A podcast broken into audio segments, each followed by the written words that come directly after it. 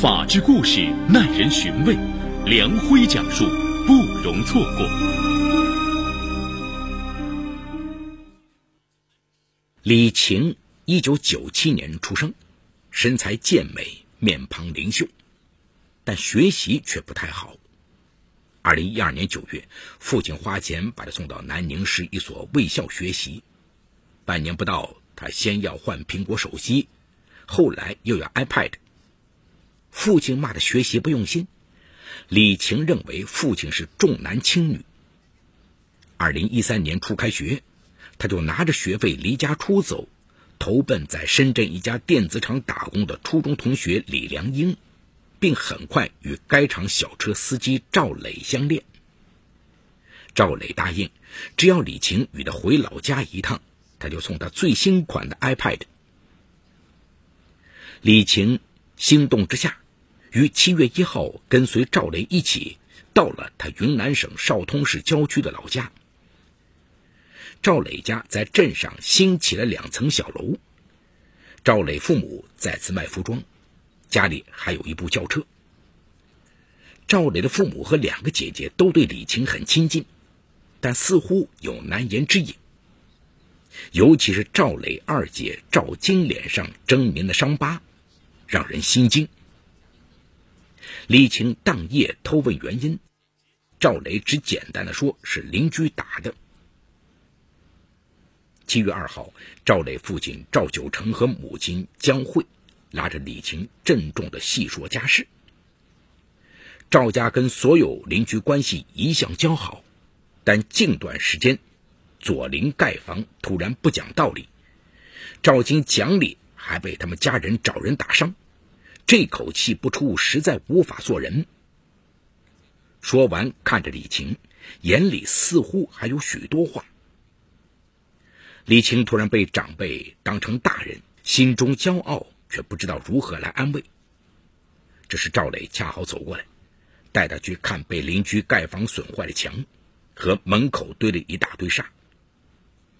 李晴此时才感觉对方真是有些欺负人，心里也很气愤。七月九号晚，赵九成要李晴陪赵晶去昆明做整形手术。到达昆明后，赵晶买了一张幺五九不记名手机卡。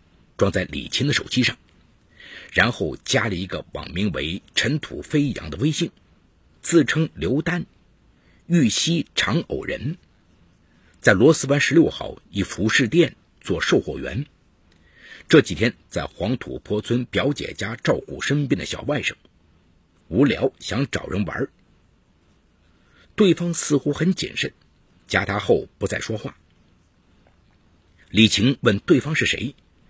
赵鑫说：“就是仇人之子崔小虎，他有一个计划，到时让李晴冒名刘丹，将崔小虎约出来打一顿解气。”李晴认为这种约人方式很好玩，一般人估计不会上钩，就答应了。十一号下午，两人来到青龙村凤凰河一带，赵金指着一座小石桥说：“到时你把人带到这里来。”让我好好打他一顿。李青认为赵青说气话，也没当真。十二号一早，对方发来了微信：“昨天我没带手机，没看到信息，你在哪？”李晴把短信给赵金看，赵金跟对方约好见面的时间地点，然后让李晴去见面。见面后，李晴发现崔小虎二十五六岁的年纪，栗色长发。体格较壮，见李晴年龄很小又很漂亮，崔小虎十分殷勤，要他跟他一起去请一天假。李晴赶紧推辞说还得回去照看小外甥。崔小虎说：“那你有空叫我。”当晚，赵晶将鱼儿上钩的消息告诉父亲，赵九成夫妻立刻带着儿子和作案凶器。驾着自家轿车连夜赶至昆明。会合后，他们又在黄土坡村碧园宾馆订下房间。十四号晚二十一点，崔小虎来电称他已下班，叫李晴去找他。一家人顿时既紧张又兴奋。李晴与对方见面后，立即给赵晶发了信息，就和崔小虎沿着凤凰河小石桥方向走去。到达以后，见桥下有个公园，崔小虎说：“下去走走吧。”李晴的一颗心悬上了嗓子眼儿，只得硬着头皮和崔小虎同行。走下桥头时，他见桥下的暗处蹲着几个人，借着微弱的路光灯，他辨认出那人就是赵九成。两人从赵九成身边经过，崔小虎指着身边的树林说：“这里真黑，你怕不怕鬼？”见李晴心里发怵。他用手去抱他的脖颈，李晴厌恶的拼命挣脱，转身向桥头跑去。只是赵九成迎面跑来截住崔小虎，李晴则继续往前跑。跑到桥头，赵晶让李晴先到碧园宾馆等他们。半小时以后，李晴到达宾馆，却只有江慧一个人在。他问事情怎么样了，江慧说。听说让那个小子给跑了，在返回邵通的高速路停了一次车上厕所，赵九成让妻子把假发扔掉。江慧下车要扔假发时，碰巧有人走过来，他又把假发拿回来了。李青诧异的说：“这是谁的假发？”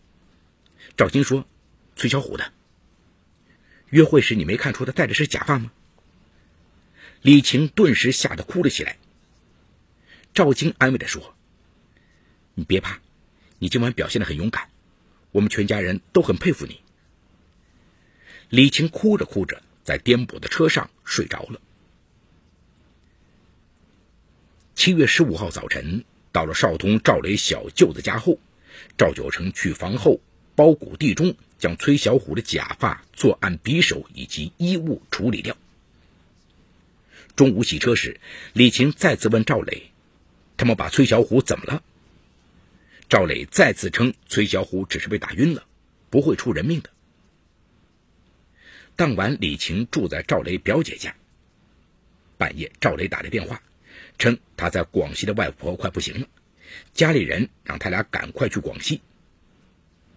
李晴实在是太困了，挂了电话继续睡。不知道什么时候，赵磊突然来到他的床前，一把拉起他的胳膊，让他快换衣服，说车子在楼下等着。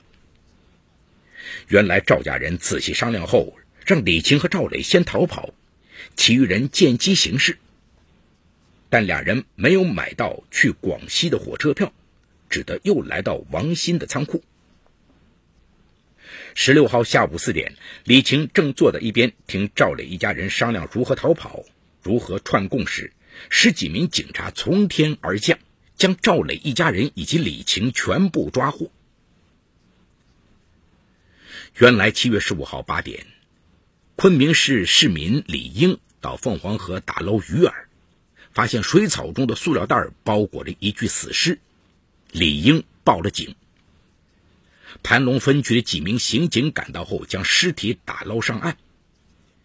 鉴于死者他杀的可能性极大，警方走访时得知附近一家美发机构的理发师崔小虎失踪，就从其老板处找到崔家的电话。崔父告诉警方，他家因盖房与邻居赵九成家曾发生过纠纷，赵家的作案可能很大。在邵通警方的配合下，赵九成全家人以及李琴被抓获。十六岁恋爱，第一次上婆家门，竟被关进了看守所，李晴吓坏了。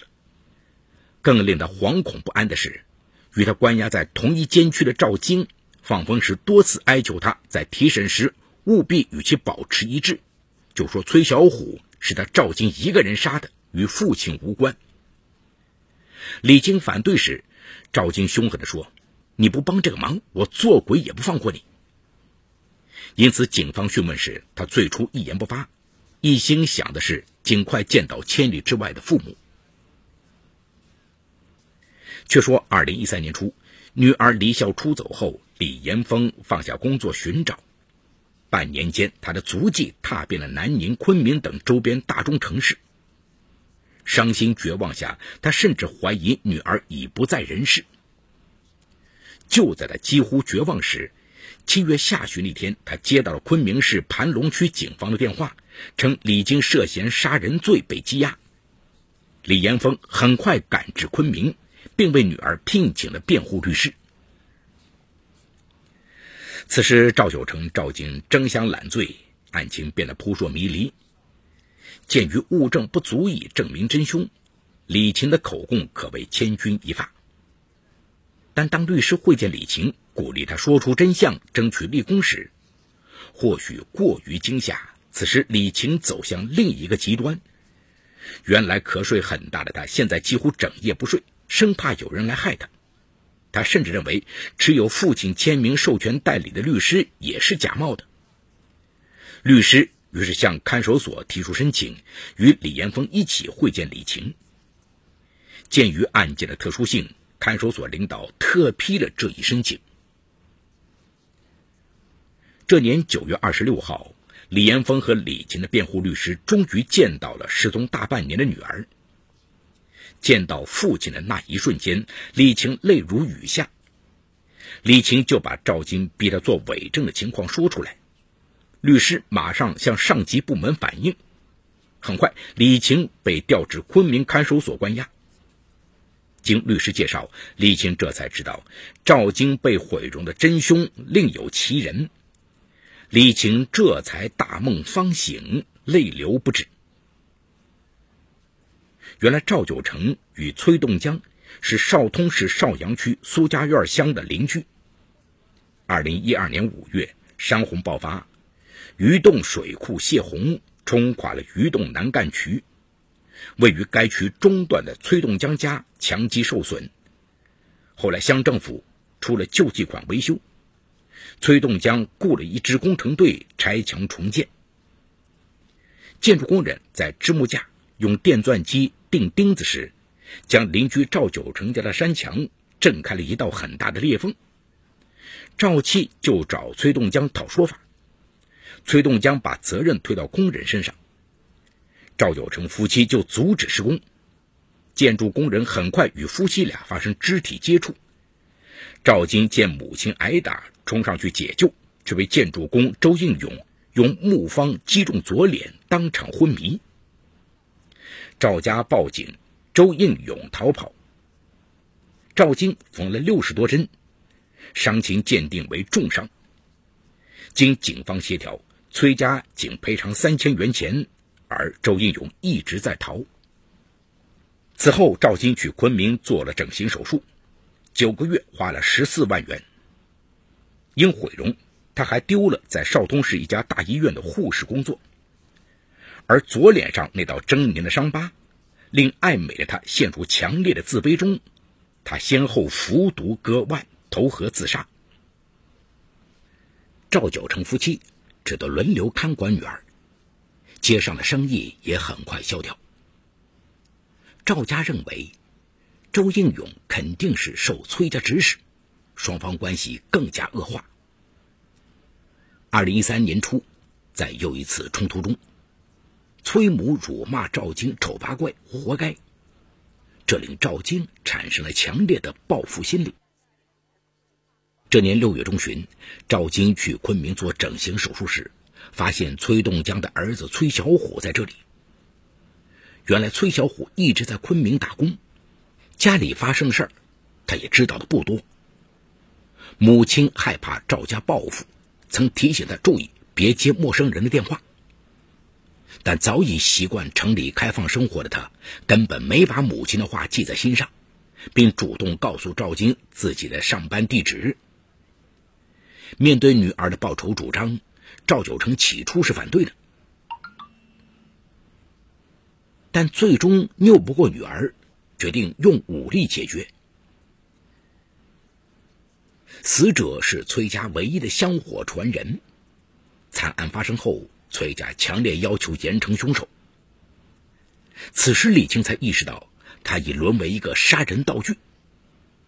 他决定说出真相，真诚悔罪。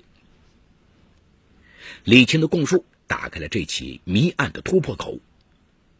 八月六号，一直懒醉的赵金终于供认，是父亲赵九成杀害了受害人。原来当晚李青发来短信后，赵磊将车子很快开到小石桥，赵九成下车，携带事先准备好的匕首和锤子，埋伏在石桥下。等崔小虎带着李晴从小石桥下到公园，欲对李晴非礼时，赵九成绕到崔小虎身后，用双手掐住崔的脖子。崔小虎也掐赵九成的脖子，并拼命喊叫。惊慌中，赵九成摸出钉锤，拼命击打崔小虎的头部。崔小虎被打得一个趔趄，双手松开，边喊边跑。赵九成追上去，从裤袋中摸出匕首，对着崔小虎的腹部不停的捅刺。崔小虎一头栽进了凤凰河后。赵九成因担心崔小虎伤得太重，就让女儿又把车子开到现场。待在下河后，发现崔小虎已死，就从后备箱里取出两个装棉被的大塑料袋，将崔小虎的尸体套进塑料袋，拖进水草丛中掩藏。查清案件真相之后，二零一三年八月十六号，江慧因罪行轻微被免于起诉。二零一四年八月，昆明市盘龙区法院以李晴处于从属地位，系未成年人，受他人利用误导，且归案后认罪态度好，具有重大立功表现，最后判处其有期徒刑三年。这年十月底。赵九成、赵京、赵磊杀人案在昆明市中院开庭审理，因案情复杂，案件未当庭宣判。在记者采访过程中，从赵磊的辩护律师王祖必处获悉，当初重伤赵进的犯罪嫌疑人周应勇已于二零一四年底落网。这起杀人案之所以迟迟未宣判，是等周应勇伤害案判决结果出来后，看受害者及其家人在其中是否存在过错，进而对赵九成等人进行恰如其分的定罪量刑。但等待他们的必将是法律的处罚。在信息发达的当代社会，人际交往的复杂程度远非一般人所能想象。对李晴这样一个处于爱情唯美年龄的未成年少女，其脱离家人监护后更是险恶难测。李晴无意中被男友家人当成了诱饵，充当了杀人的道具，直到被抓以后才大梦方醒，实在是令人担忧。由此可见，对未成年人加以正确的人生观和法律知识的教育已迫在眉睫。好，故事说到这儿就告一段落。故事中，王祖碧律师以及犯罪嫌疑人周应勇为实名。